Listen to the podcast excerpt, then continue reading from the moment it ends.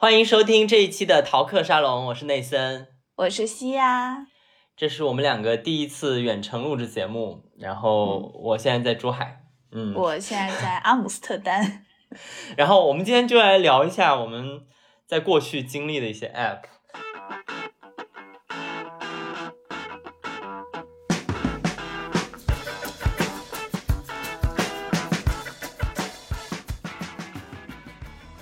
这个 app 这个东西它很神奇，就是嗯，尽管今天我们看有些 app 幸存了下来，但是更多我们以前体验的 app 它就消失在历史的长河之中，嗯，甚至就是互联网它没什么回忆，以至于就是可能你很快你就忘了有这么一个 app。有的有的有记录的，有记录就是你在那对你在 App Store 里面点对我看了我看了，但是你平常不会点开那个地方，我会看。哦，你会看这个东西？我的天呐，你怎么会看你之前安过的 app 吗？就是有一天我偶然发现可以看，我就觉得很新奇，然后我就经常看。哦，经常看。但是我我我经历过一个长长的安卓机时代，然后安卓机就没有这个记录，所以我也有些回忆，可能已经就是永远都找不回来了。我们就今天就就着我们能找回来的回忆来聊一下我们过去经历过的一些有意思的 app。是。然后呃，我们就分了。几个品类吧，嗯，对，这个比较主要的一个品类，也是我们今天着重会聊的，是一个过去我们在某段时间里特别沉迷，嗯。啊，但是之后呢，就要么就是因为它退了，要么就是因为呃我们长大，跟我们的我们长大成长路径不符合。了，对，然后我们就再也没用过，或者我们就告别它了的这个 app，就是就是时代的眼泪，对，时代的眼泪。嗯，那我们就按照我们一人一个这样来说吧，好不好？好，那我我先说吧，我先说，就是呃，现在苹果手机买了之后，应该没有人会越狱，但是遥想当年，就是在二零一二年、二零一三年这个样子，越狱是一个，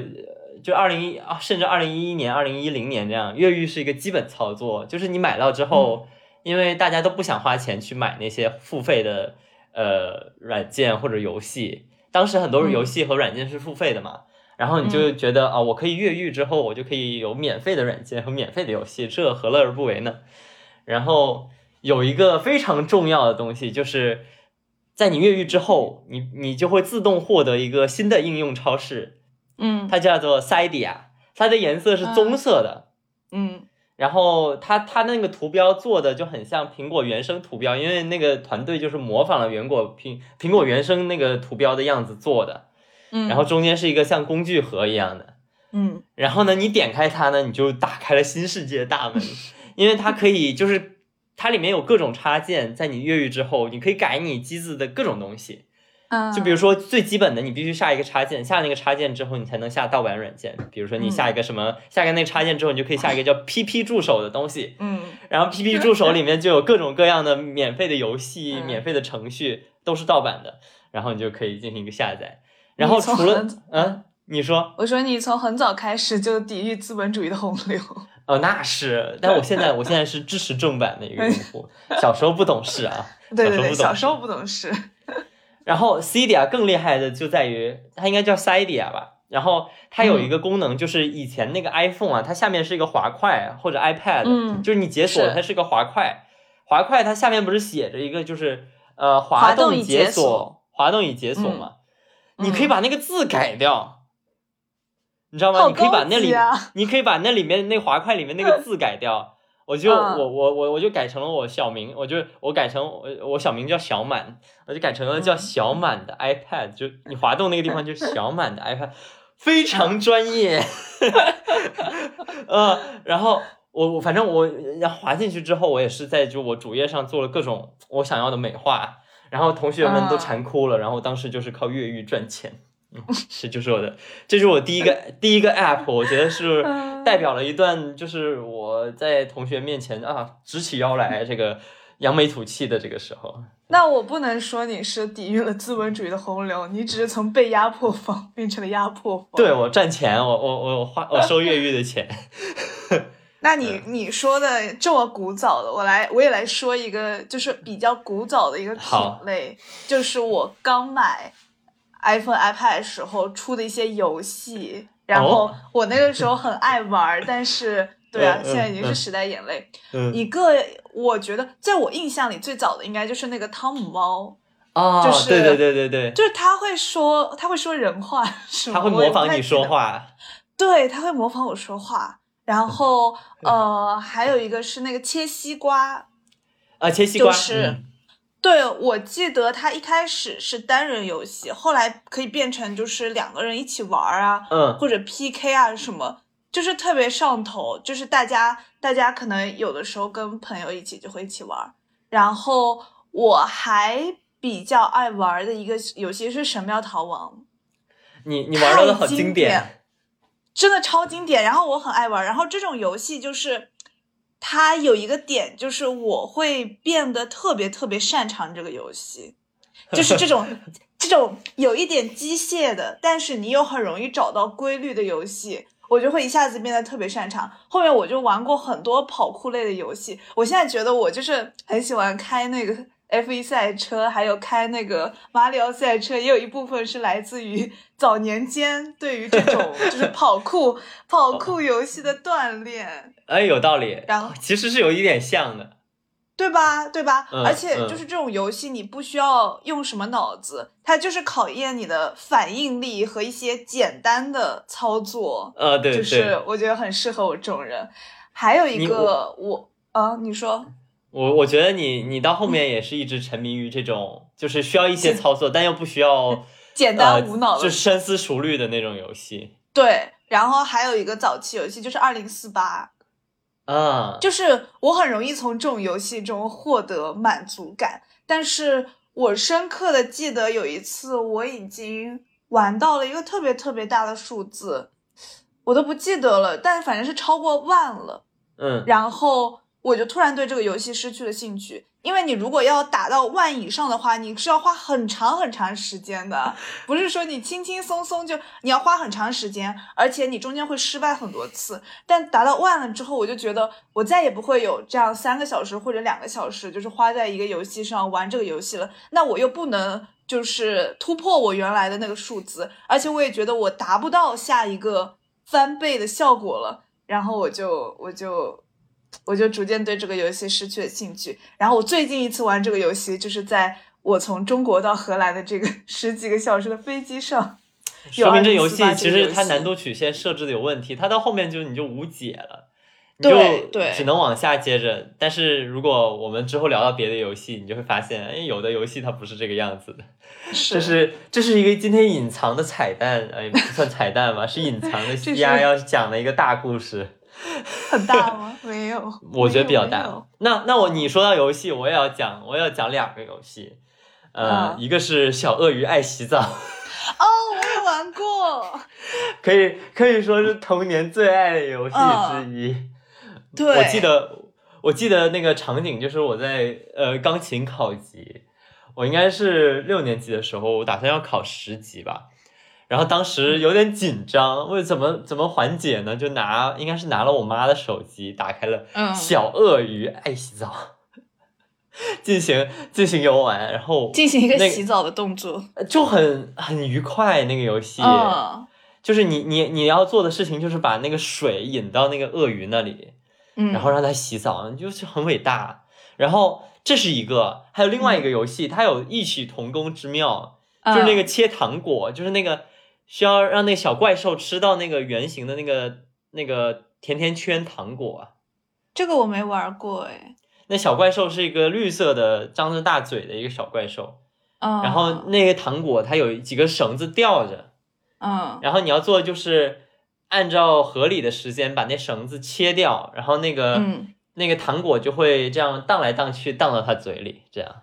哦，没有玩过这个，但我记得。我记得我玩那个小鳄鱼爱洗澡的场景，基本上都是在车上。就是我现在一想到这个游戏，我就好像是要坐一个很长的车，然后要去哪里？因为这个游戏我记得应该是有一集一集的，然后有些还特别难，所以你就可以玩很长时间。对对对，嗯。当年的游戏好像都是有这个三个星星，然后你要要打到一定分数才能拿到三星拿全这样子。嗯。那轮到你，你开始讲一个 app 吧。轮到我，呃，接下去就是可能也是算是分了一类吧，嗯，就是 全民 K 歌和小咖秀，还有什么配音秀，因为这个我这个呢，我分为我就是早期的 social 类 social 类 app，然后就是我和同学之间就是拉近。关系，然后互相就是分享快乐的一类 app。你有没有玩过这种配音类的 app？你可能没有。我没玩，我没玩，我我我没有。你可能觉得，你可能觉得很奇怪。没有，我朋友不玩这个。嗯。哦，我我觉得全民 K 歌现在还是很火嘛，但是那个时候初高中的时候，就是会会唱唱歌啊，然后 和喜欢的男生合唱一下啊。就是就是这样的程度，然后哎呦哎呦哎呦哎呦，好吧，嗯，怪不好意思。还有这一回事，你都没跟我说过，你跟他哦，我没跟哎，你可能跟我说过吧？我就我就大脑自动过滤了，我就不要记得这样的事情。然后小咖秀和配音秀就是有很多经典的那种电视剧那个片段。然后你可以配音嘛？我记得我以前就是觉得自己英语口语 比较好的时候，嗯，我配过那个疯，我配过那个疯狂动物城，然后呃，那个兔子去找那个那个什么，就那个说话很慢的那个是谁？闪电。对对对，就是那个兔子去找闪电在那市政局的那个片段。就是兔子说话特别快，闪电说话特别慢，然后你就你就一人分饰两角，就会特别有成就感。这个听起来还蛮蛮像那个青少年会做的事情。对啊，对啊，但是我一般不会把它就是发到整一个，比如说 QQ 空间或者什么，就是在小窗里跟大家就是发着玩一玩。不过这个后来也后来就是逐渐意识到自己口语其实没那么好。这是你的高中还是初中时期啊？应该是初高中，就是可能初三、高一，就是这个中间的时候。那我们就顺势来到这个初中时期。我初中时期经历过很多很多的 app。嗯嗯，前情提要是我当时就是我的手机是一台 HTC 的一台，呃，就在当年那个手机它的那个运行存储是很低的，就是你不能同时运行。啊，HTC 是一个手机的牌子。哦，嗯，是一个手机的牌子。我当时手机是一台 HTC 的手机，然后它的运行存储是三百七十八还是三百七十二个 MB，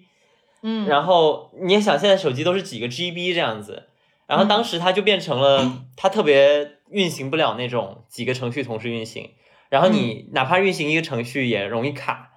然后那个时候我就花了很大的功夫去研究启动器这回事。嗯，什么叫启动器呢？就是你。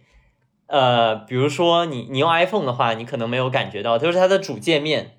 它的那些放应用程序的那个界面，然后 HTC 也有自己放应用程序的那个界面，但它自带那个还是比较臃肿的，因为我那台手机相相当于是低端机嘛，然后它的高端机可能能运行好它自己原生的那个，但我这个低端机就属于内存不够，就卡卡的，很容易卡，然后我就花了很多功夫去研究。怎么样去找一个就是运行起来更加流畅的那个界面？然后它当时就有很多很多的启动器，我记得我用的有一个叫什么 Hova 启动器，就当时安卓下面就有很多很多人是做这个启动器的，就是做不同不样，呃，各种各样的那个桌面美化，相当于是它不一定是美化，它有可能是简化，然后让你运行起来更加零压力一点。然后这个是我我当时经历的一个。我就我就变成后来很病态，我就不断的在找新的美化的程序，然后我觉得那个时候特别喜欢把自己的那个桌面装点的特别的像是那么一回事，要用要用手机的那个桌面彰显自己的个性，一个初中生的行为，然后甚至会找那种就是壁纸软件，就是就是当时比较新嘛，就是你打开然后每天都会给你推不同壁纸。然后它甚至是有那种算法生成的壁纸软件，就是你点一下或者划一下，它就会变成呃不同的图案，就是给你生成一张那种图案壁纸这样。嗯，对我经历过一个就是不断美化自己的手机桌面的，因为手机，因为手机听起来你的比我高级很多，高级很多吗？我我还有别的，我还有不高级的，我还在玩着一些就是非常。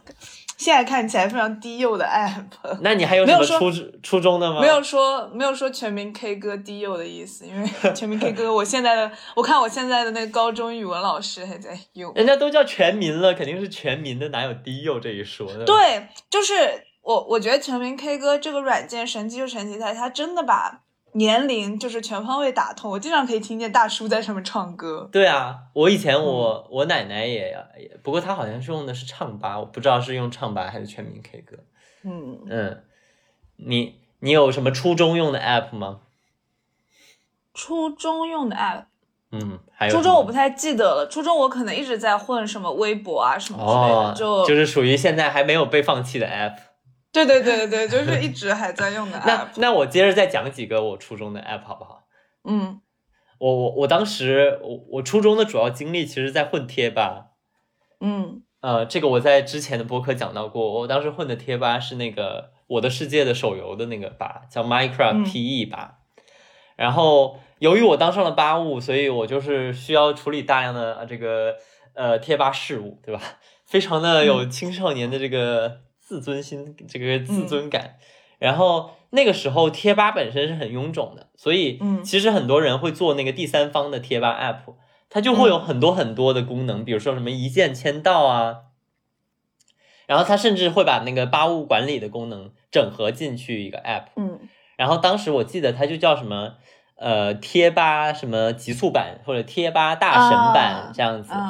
然后我发现，我发现你对就是一个 app 的，就是它是否是轻量级，它的功能是否很方便，还蛮看重的。因为我看你现在也在用那个 QQ 的那个，应该也是比较是 Team 吗？对，我因为我我我我比较讨厌看到广告啊，或者说他给我推送很多东西，就是我我比较喜欢的是干干净净的一个程序，就是他做他该做的，不该做的就不要做。嗯，然后对，那时候我就用贴吧极速版，然后我在贴吧里面，就是我连载过一些小说，根据吧友创造的小说，嗯，根据吧友创造的小说，然后呢，那时候我写小说用什么 app 呢？你可能想不到，我用的是印象笔记。为什么写在印象笔记里啊？因为当那个时候，其实就印象笔记是元老级的笔记软件，当时能跟呃印象笔记匹敌的软件其实并不多，甚至我我记得 HTC 应该是没有第一方的备忘录 App 的。哦，对，所以我就用那个印象笔记，而且它是云同步的嘛，就是我用电脑登录，我还是能看到我在手机上写的东西。那是因为它没有苹果的备忘录。但你苹果也没有那么方便，因为你你要呃，比如说我偶尔是需要用电脑登登录，就是一台陌生的电脑登录之后点开的，嗯，不是苹果电脑，这样我就印象笔记就很方便，就忙就能点开。我甚至充过半年的会员。哦，嗯，我从来不在这些 app 上充会员。我我我我我初中充过印象笔记半年会员，我觉得现在想想都很神奇，就是一个初中生为什么要用印象笔记？但是当时用的也很卡，但是也没办法，只能用那个写。我甚至连就是我前段时间又在，也不是前段时间，就是年初的时候在找效率类工具的时候，我也考虑过。要不要用印象笔记？后来我发现他还要充钱，我说算了。就是充钱又不会变得，又不会因为充钱所以变得喜欢用它，这样。对。那轮到你，我来讲一下我可能高中毕业之后到大学的那个中间，我说的好像我说的好像很高级，说的好像我要就是说一点什么重要的东西，但我其实给出的一类是。猫耳 FM、百度云还有 Lofter，因为这个事情，这个事情是这样的，就是那段时间呢，因为我初高中的时候，我被压抑的很狠，就是我自我约束的非常狠，就是我没有让自己看那个耽美小说，然后，所以在我高中毕业，我开始看之后，有一个井喷式的，就井喷式的反弹，所以我那个时候看很多很多耽美小说。然后呢，就是逐渐变得耽美小说不能满足我了，然后就想要看同人文。同人的同人文的话，就是在 Lofter 上看，因为那个时候还没有这么了解 A O 三嘛，这是嗯之后的网上的平台，所以我就会在 Lofter 上看很多同人文。后面我才意识到，我用 Lofter 和你用 Lofter 就是用出了完全两个不同 对 app 我的感用我用我觉。用 Lofter 是搞摄影的，嗯，我用 Lofter 看一些奇奇怪怪的东西，然后，然后呃，去找太就是太太太，去找太太们，然后 呃，嗯后面因为看那个耽美，然后还有一些广播剧，所以我会在猫耳 FM 上听那个很多广播剧，就是我感觉我喜欢。你跟我说过这回。事，呃，对，嗯而且就是那个时候，我其实挺意外的，就是说这些东西真的可以，就是可以播变成吗？对啊，真的可以变成广播剧，然后在怎么会网上产成这个？样子？是吧？对啊，对啊，为什么？真的可以吗？就给我这个高中生，就从高中生要步入社会、步入大学，就是打下了一个良好的基础。怎么会这样然？后，然后后面就是因为猫耳的话，它呃那个就是广播剧有些还蛮贵的。然后、呃，然后如果是耽美小说的话，我也不是所有的都可以找到正版资源，或者嗯在什么、什么什么什么晋晋什么网，我我有点不太不太记得了。对对，你怎么知道？那不就是晋江吗？对，嗯在晋江上，然后，然后，哎，我我突然想到，我们说这么多 app，我们这一期不会被限流吧？不会，我们又不写，我们就说说而已的。啊、嗯，对，然后对，然后百度云就变成了我就是积攒这个耽美小说、同人文、广播剧的一个重镇。对，因为大家都会上传百度云嘛，然后，然后我就从其实从蛮早开始就用百度云，然后来看小说。我觉得百度云经历过很多很多的，就是世代。哦就百度云也有很蛮荒的年代。百度云以前我记得就是淫秽内容它也不审查，在最开始的时候，你，直接在线就能点开看，很恐怖。嗯。嗯然后我现在就是百度云，其实是我现在还在用的，因为它有一个很好用的，它就是可以把我的照片自动上传，啊，然后对我就有好多好多奇奇怪怪，可能我早就删掉，然后我不记得的照片都在百度云上。可能我以前丢手机之前，我还没怎么用 iCloud，但是我有嗯大量的内容保存在那个百度云上，只能说幸好，不然那手机一丢啥也没有。对啊，包括你说，比如说，就是搞暧昧的时候，或者跟前男友吵架的时候，你就疯狂截图，然后疯狂发给自己姐妹，就是大骂前男友，或者是，或者是说，哎呀，这个人是不是喜欢我呀？这些聊天记录，在我手机丢了之后，已经不在我的微信上了，但它全部都在我的百度网盘上。百度还是给你嗯停留了一些记忆在的。对的，对的。那轮到我，我我现在还在初高中这个时间呢，嗯 我还有好多初高中的 app 没有讲。我我我接下来是一个连续的四个相关的啊，嗯呃，那个时候我就我我当时感觉到跟现在很大的区别，就是现在比如说你用小红书或者用抖音或者用呃这种信息推送类的 app，就所有的内容类博主都在这些平台上，包括那个哔哩哔哩。但是在当年的话，其实很多人会出现平台独占的发内容的这样的情况，然后嗯会有很多小平台上有很多就是人就只混这个小平台，或者他很多内容他就只喜欢发在一个小平台，然后其中就有一个呃，我不知道它主体可能是他自己运营的一个叫 Mono，中文名叫猫弄的一个 app。它就是它每天会有一些艺术和就文青相关的一些东西，就是比如说会给你推一些诗啊，他每天呃点开之后，他给你的是叫 Mono 日签，就是 Mono 日签，就是推的是一首诗或者是一句比较不那么俗名人名的，言不算哦不是那样的，它不俗，它就是走的是很清冷、很很文艺的那种路线，你懂吗？就是可以摘进你的那个摘记本的句子不是不是，因为他写不写不到作文里的那种句子，啊。对他写不到作作文里的那种句子，就整个 Mono 的视觉做的也很好。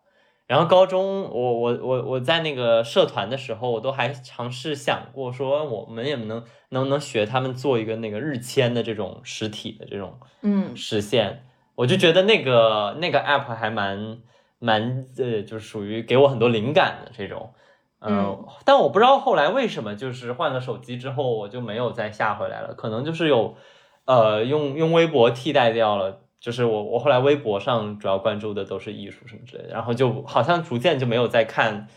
Mono 了，嗯就不不愿意再单独点开它那个 app 再去看它的。而且我觉得日签的这种形式，就是用户粘性其实没有很强。对它它整个用户粘性不会很强，因为嗯而且它属于是每天的内容也不是会你一直刷会一直出来的。嗯还是一个纯真年代，知道吗？就是没有那种不断你 你怎么刷都出更新的那种，它就是你怎么刷都是它那一天的内容，你看完了你就离开这个 app 了，你不会花过多的时间在这个 app 里面。但我觉得 Mono 是一个，如果让我回到那个时候，我还是很想看看这里面的内容的一个 app。然后我再接着讲一下我剩下几个啊，还有一个叫 Mars，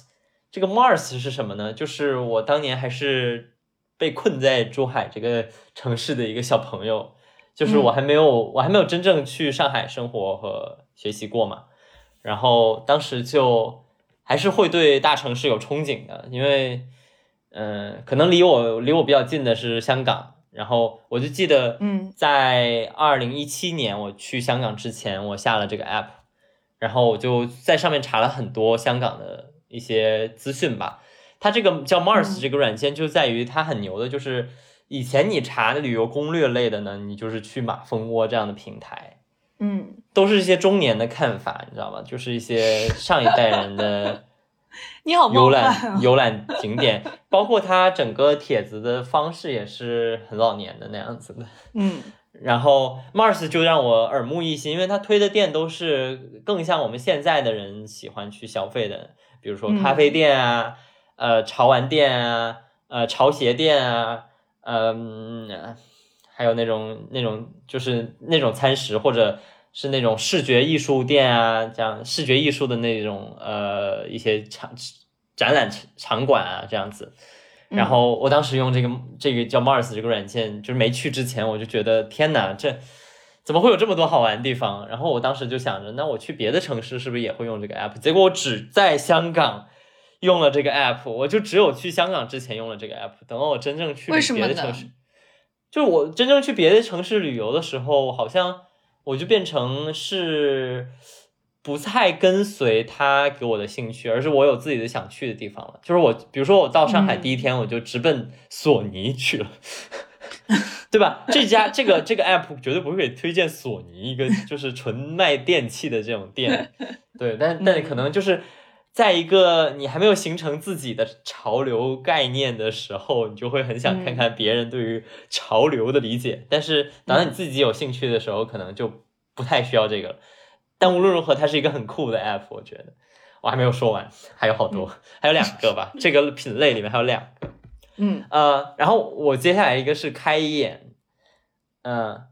开眼是一个视频推送 app，是我是我二零一五年下的，然后那时候他刚开始做，他其实就是他每天他是一个 app，他每天会推五个视频，嗯然后五个视频都是短的，就是是短视频，呃呃，比如说他会推荐一些呃得奖的动画短片，嗯或者非常优秀的广告短片，然后呃，或者是非常优秀的一些微电影这样子，基本都是海外的作品。嗯然后那个时候我我我是有我是有心思把自己培养成一个就是影视方面的从业者嘛，然后我就觉得特别特别兴奋，我每天简直就是沐浴焚香，然后点开他那五条推送，然后我会花一个小时一条一条看过去。嗯就是我会一条一条把那五个视频都看过去，然后感觉一天就满足了，refresh，就觉得很好。然后当时我就觉得很神奇的，就是它竟然可以，就是我我觉得就是世界上好的视频也太多了吧，就源源不断的，就每天都都都能推五个，每天都能推五个，就感觉很神奇。但好像到最后它也没什么好推的了，它已经把能推的都推掉了。当然，可能现在也有很多新产新的视频出现，但是我有更多的视频渠道去看的情况下，好像我对于它的依赖就降低了。但是就当时我在高中拍那个视频的时候，我觉得这个这个 app 还给我蛮大的启发的，就是真的有很多很多的好好看的视频。对，然后嗯我记得我拍那个高中的宣传片的时候，其实就有借鉴，我中间看到一个就是那个呃，美国有个呃篮球队叫七十六人是吧？啊，对，对他们七十六费人城七十六人，对，费城七十六人的他们给自己拍的宣传片真的就是非常的好。然后当时就是我看完之后说我也要拍这个，我也要拍，然后就对对，对我来说这个 app 还是有特殊意义的。啊，最后一个在这个品类里面，最后一个是那个 Wise 中国嗯，Wise 中国你有听说过吗？就是 Wise 就是那个 V I C E，就是一个它很很像公路商店以前的公路商店，就是在我们还没有公路商店之前，其实 Wise 中国才是真正做亚文化做的就是一一线品牌。我不知道现在这个、这个平台现在还怎么样了。它是一个海外的公司，然后呃，它做的中国相关的视频，其实也就是在发掘中国的一些亚文化现象，一些亚文化的人，也是推送文章和视频，也是他们自己第一方的，每天可能或者每周，就那时候我觉得这些 app 更像在看杂志，嗯。就是你日更，哪怕是日更，也是你在看杂志，就不像现在推送的这种。所以，如果让我选的话，我其实更喜欢那个样子，就是我看完之后，我可以非常安心的，就是离开关关掉这个 app，然后觉得我今天摄入量足够了。嗯，然后我甚至可以就是说，呃，我这几天没看，我可以在周末补完我过去几天错过的文章和视频，嗯这种感觉还是蛮好的，说实话。嗯这就是我过去的一些呃灵感啊，然后呃这个这个呃观察社会的一些 app。我觉得，我觉得你当时那个时候就是对这种呃资讯类的，然后就是图文视频类，然后比较可能简短的这种嗯爱好，到现在就是仍然是有很大的保留的。因为刚才你说的时候，我一直在想说，我说他说的这么高级，我到底有没有一些就是能拿出来与之抗衡的 app？我想了想，没有。那你可以，你可以拿你的那些效率 app 来跟我抗衡。呃，因为因为是这样的，我想了想，就是，嗯呃，我其实不爱看短文章，所以啊我对杂志一直都没有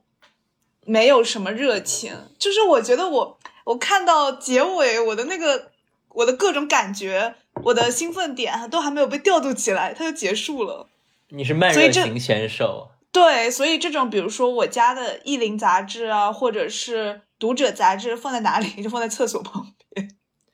厕变成厕所就是读物了。，对我只有会在上厕所的时候看一篇文章，然后出来的时候我就不会再看这些杂志。我我觉得 Mono 这样也某种程度上它也是一个厕所 app，厕所读物是吧？虽然它是。呃，就是标榜文青，但是不妨碍文青在厕所上看它的。啊，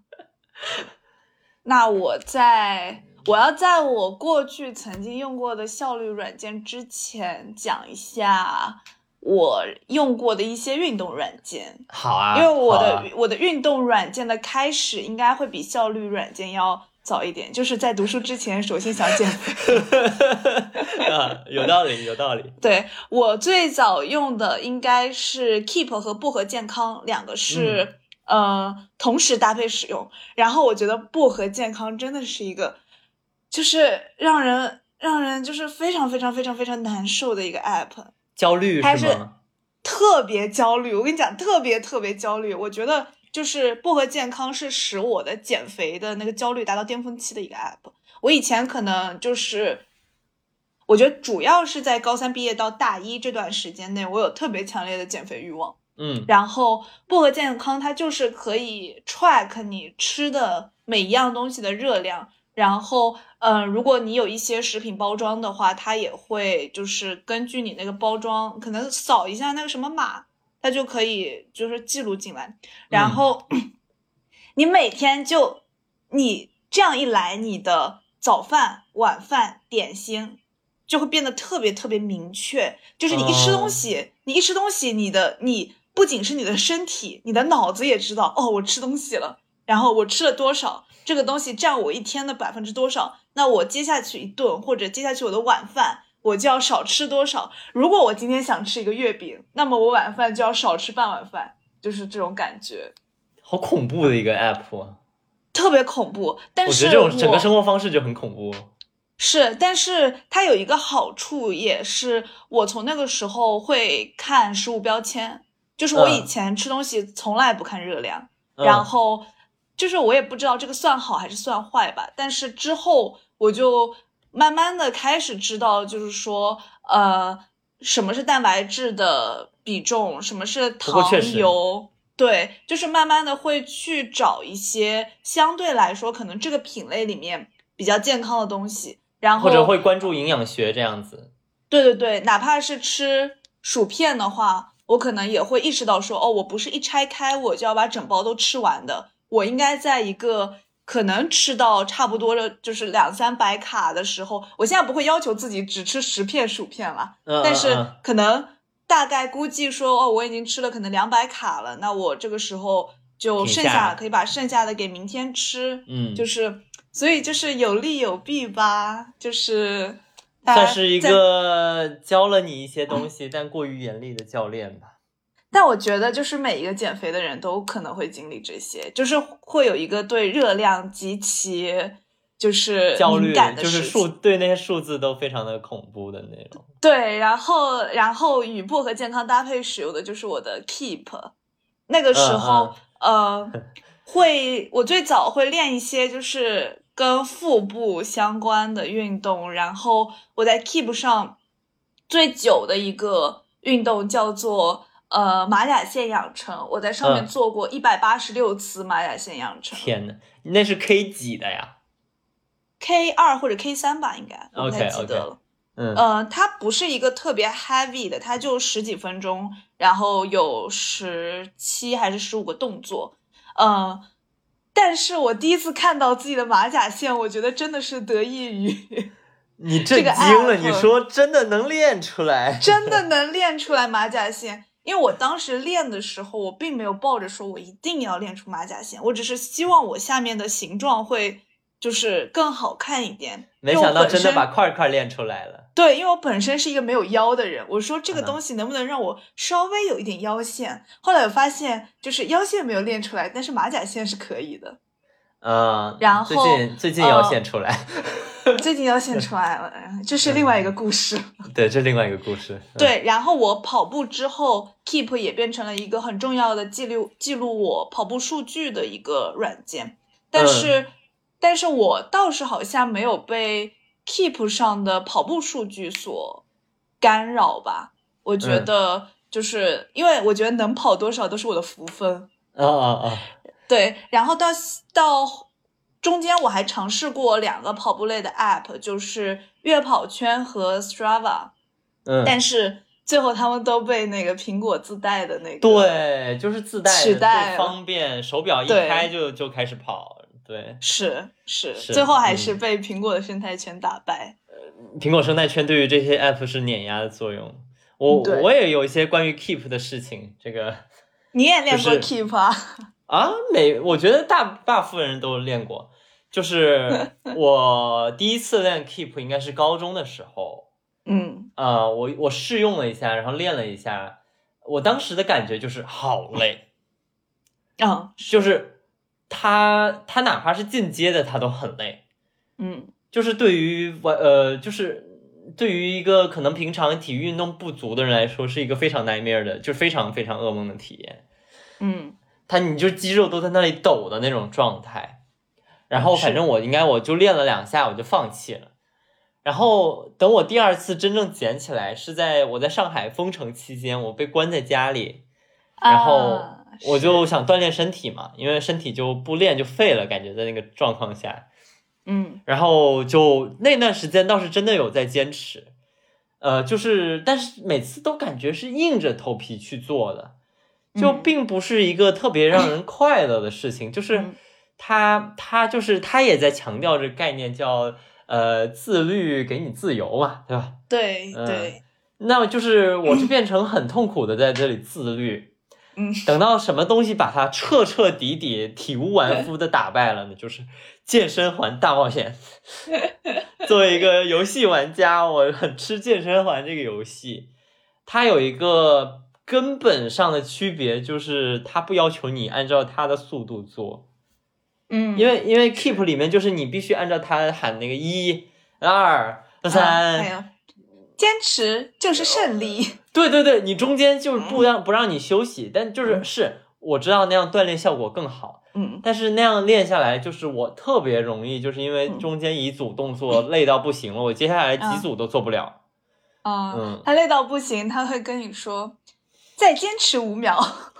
对，他就他一点都不体体谅我。二一，恭喜你完成训练。我给你对比一下，健身环说的是什么？嗯健身环说的是太棒了，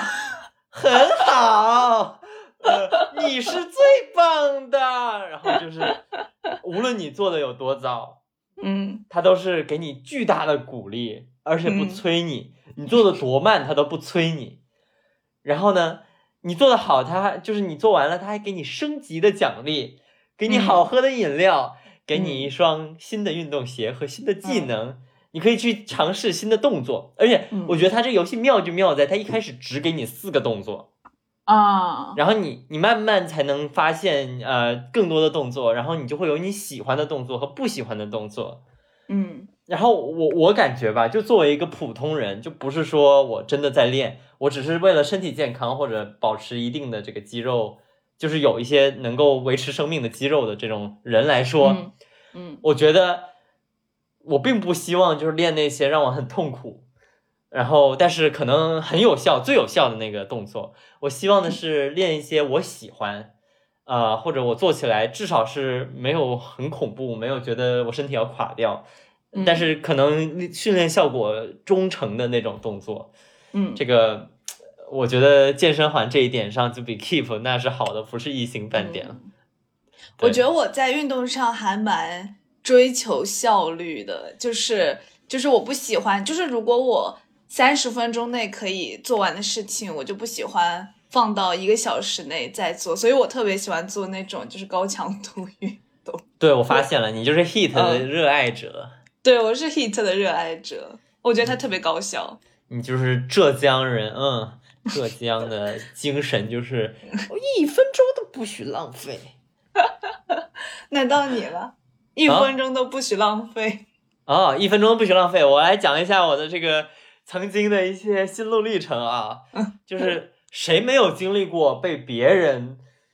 精心安排的人生所折服，然后说我也要过这样的人生，我也要让每一分钟都充满意义，让每一分钟都活出精彩。呃，本科的时候啊，还是有经历过这个阶段的。嗯，经历这个阶段呢，就是当时看到我们学校一个学长叫做陈诗允啊，陈诗允，你在这里说人家大名，真的好吗？他他网名他网名他他他他上那个他上那个什么叫什么什么造什么忘了那个平台叫什么，他的、哦他的是不是有个节目还是对对对造就什么之类的，好像叫嗯造就。然后他的那个呃公众号叫诗雨妖花，我记得是这样。哦，我记得我看到过他的那个 schedule，我觉得特别变态。对，他说他是用 Excel 来管理自己的日程的，然后他会把自己一天的每一分钟都放在一个饼图里，就是我今天做了什么，这样子，这样子。嗯尽管我觉得做到那个程度呢，实在是有点夸张，但嗯，问大一的小孩儿谁看了这个不迷糊啊？因为他当时写的这时候可能已经大三大四了，他说他得了满级，而且他觉得自己生活贼有意义。我说我也要成为一个优秀的人，我也要成为一个优秀的人。然后，然后我就我就研究了一下，我就看了一下别人有没有一些简化一点的方案。嗯这个时候，一个 app 就走进了我的视野，叫做 Block Time。嗯 block 是方块的意思，就是块儿块儿的意思，time 就时间嘛，方块儿块儿块儿时间。然后 这个是是是什么呢？我用的是它的免费版，它的付费版呢是以十五分钟为颗粒度的，嗯它的免费版是以半小时为颗粒度的。嗯然后你可以给一天中的各种事情分类啊，比如说睡觉是一类啊，然后学习是一类，呃，工作反正你可以自己分类。但是免费版的话类就少一点，付费版类就多一点。然后我就用那免费版，嗯，我就在两周左右吧，就是我坚持两周，嗯。在这两周里，我每一天都把我每半个小时做的事情列进那个表格里。啊没有，就是呃，不不不管我有没有规划，但是嗯。如果这个事情过了，就发生了，嗯，我就会把它列进去，我就把它嗯放进去。但是我就发现，到后面我就发现，好像时间不是这么，就是不是这么流动的。就就比如说，嗯你吃饭的时候，这就是这就是你为什么不能满记的原因。你吃饭的时候，如果你遇到了一个朋友，你跟他嗯多聊了两句，于是晚上你决定去他的房间打游戏，这个你就怎么放进那个 block 里面呢？呃，这个也说不清原因。然后你到底是花时间在娱乐上，对，到底是娱乐了，还是社交了，还是吃饭了？呃，而且呢，就变成了你每天都花了很多的时间在记录你到底干了什么。是的，是的，嗯，然后你觉得过得特别的不自然，而且我也有啊，你说，对，而且我我我我到后面我就感觉，我就感觉好像这个时间好像是在上班儿，嗯 打卡，嗯，这个时间我我到底做了什么啊、呃跟老板汇报一下这种感觉，后来我就放弃了。嗯，对，这就是我失败的经历。我有我有过类似的经历，但是我比你更晚，我是在去年的时候，哦，就是这样吗？我不是跟你哦说过吗？哦在英国时候我们讨论，在在英国对时候我们讨论过这件事。对你说，就是说现在这个 Block Time 的所有功能都会被一个苹果自带 App 叫做日历所取代，它的颗粒度，它的颗粒度可以为一分钟，还不用还不用花钱，然后你可以自定义，你可以自定义所有的活动，嗯嗯然后，然后我有一段时间我就觉得，我觉得我效率不行，但我嗯 但其实，其实可能在旁人看来，特别是在内森主播看来，我是一个效率特别高的人。对是的，就是，但是我当时就是觉得，我说我来到了一个新的学习环境，我要重新做人，我要成为这个学校最优秀的人。现在不是吗？我我不是不是的不是的，这话这种话不能乱说。然后我就开始用那个呃，用那个日历来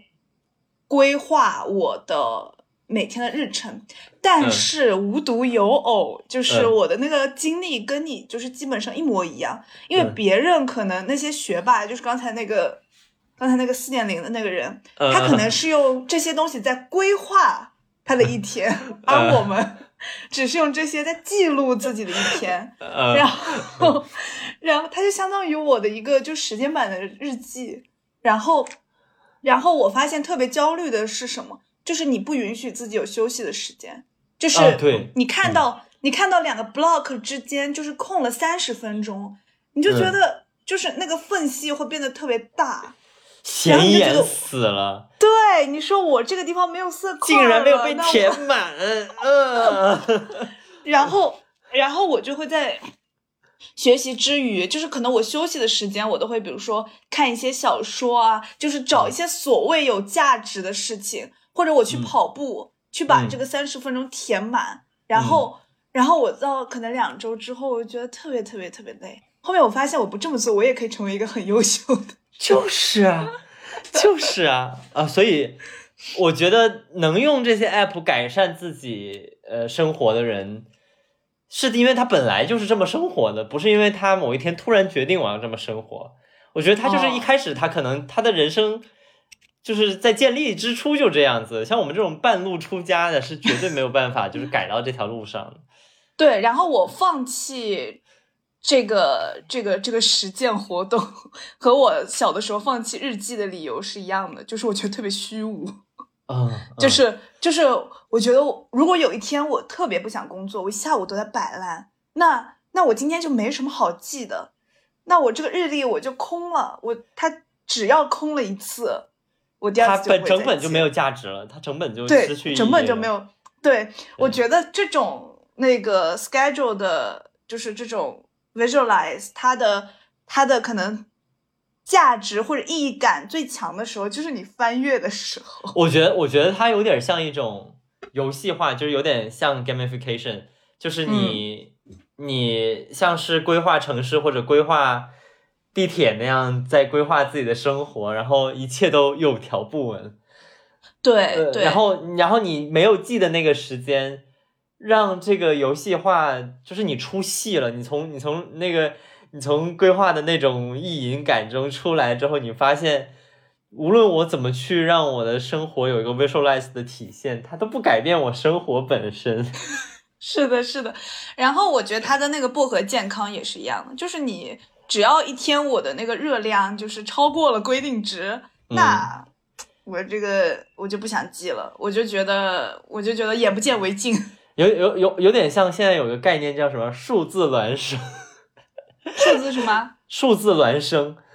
啊、就是在现实世界有一个 object，然后在数字世界有一个跟它对应的 object，然后嗯这样他们两个是有紧密联系的关系的。然后你没记的那个时候，就你就感觉好像这个关系断掉了。那你觉得那个数字世界里的生命死了就死了吧，就这样，不关我事。是的，是的，是这种感觉。然后，嗯，和这个类似的呢，我还用过什么番茄钟，然后嗯 Forest Forest，然后滴答清单，就是这些效率这些就对 Forest，我记得有一段时间在大学特别火，哎，大家还互相加好友，然后嗯你会，对。而且你可以跟别人一起就是联种，机，对，你可以跟别人一起种花花。我们两个都连过，说实话，哦，我们连过吗？我 我们连过，我们连过，我只记得我跟别人连过。我们在异地恋初期的时候连过。哦，嗯然后我觉得他的道理也是一样的，就是你只要这个月的花种的不是很多，他这块地就空了，那嗯下个月就空着也就空着呗，就又不是第一次不好。看一次了，就不要就不要好看了，就跟整理房间是一样的。一旦就是有一个角落脏了，就哎算了，就哎，真把自己当回事儿啊，就这种感觉。嗯，嗯，对，嗯到你啦。到我啦，到我、嗯我我我要讲一个我放弃掉的 app，也不算放弃吧，就是我尝试过，就是 Notion。嗯，嗯哦，我也但但我我这个人就是属于，其实我记不了什么笔记，我从小到大不太会记笔记，这是一个我、嗯我学习路上的一个就非常大的问题啊，就是我我不是很善于记笔记，就是我我我可能我的脑子就是更更擅长的是那种直接在脑子里想完了，嗯，然后就结束了，然后我就记住了我想出来那个东西，然后至于想的过程，可能我就就没有体现了。嗯。嗯，然后 Notion 我的我的感觉就是非常花里胡哨，功能非常的繁复，然后你会倾向于不断的建新的 page，然后不断在新的 page 里做大量的装饰，大量的它的那些小 block 这样子，嗯然后你感觉花了很多时间在那个呃，让你各个笔记之间的那个格式是正确的。嗯呃嗯嗯，就是你用这种美观的 app 的坏处就是一致性，是是，就是你特别在这个上面追求。我上上一篇是这样的，我这篇也得这样写，我之后那篇也得这样写。然后呃，但我又不是这个性格的人，就我本身上我我很难做到这件事情。嗯就尤其是我可能有一篇我有想法，另外一篇我没想法，啥也没记下来，可能就是我开了一个 page，结果这 page 里面只有一个文章的标题，标题，下面是 空的，太多，我有太多这样的配置。然后我就觉得，哎呀，那我就不记了，我就算了，对，嗯然后我就放弃了我的 Notion。对嗯，我有我有用过很多这一类的，让我细细道来。哎呦，我应该我应该最早用的是 Notability，嗯因为它可以手写。就是我我最早的时候，包括大学刚开始的时候，我也是呃手写笔记。然后嗯我发现一个痛点，就是这个笔记我写完我就丢了，嗯我就找不到了。嗯然后所以我就转到了 Notability 上，所以上课的时候我就会用 Notability 记笔记。嗯。然后等到我大量的阅读文献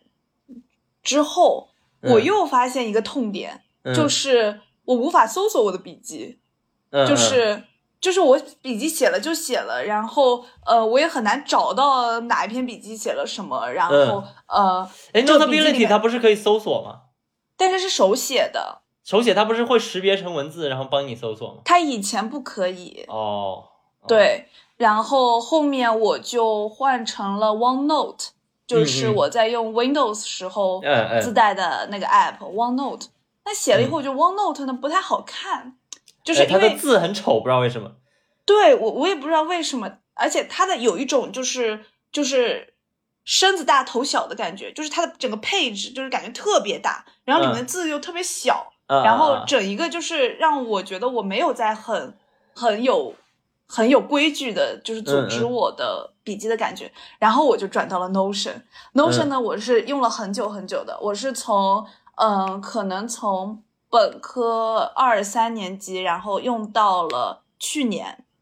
哦，我记得，我记得你开始用 Notion 的时候，就是我跟你讨论了一下之后，我们两个决定开始用 Notion，然后我们就开始用 Notion 了。哦对，对我，但我应该一开始就知道这个，因为你知道安利介绍了这个。对对，然后就是它可以解决很多，比如说分类啊、搜索的问题。然后，呃，我最终决定停止用 Notion，你知道是嗯为什么吗？因为我的配置满了，因为我的配置满了，然后我要花钱了还有钱。这回事，对还，有这回事，就是我到那个上限了，我要花钱了。哎，不是有然后 student account 应该是更更高的那个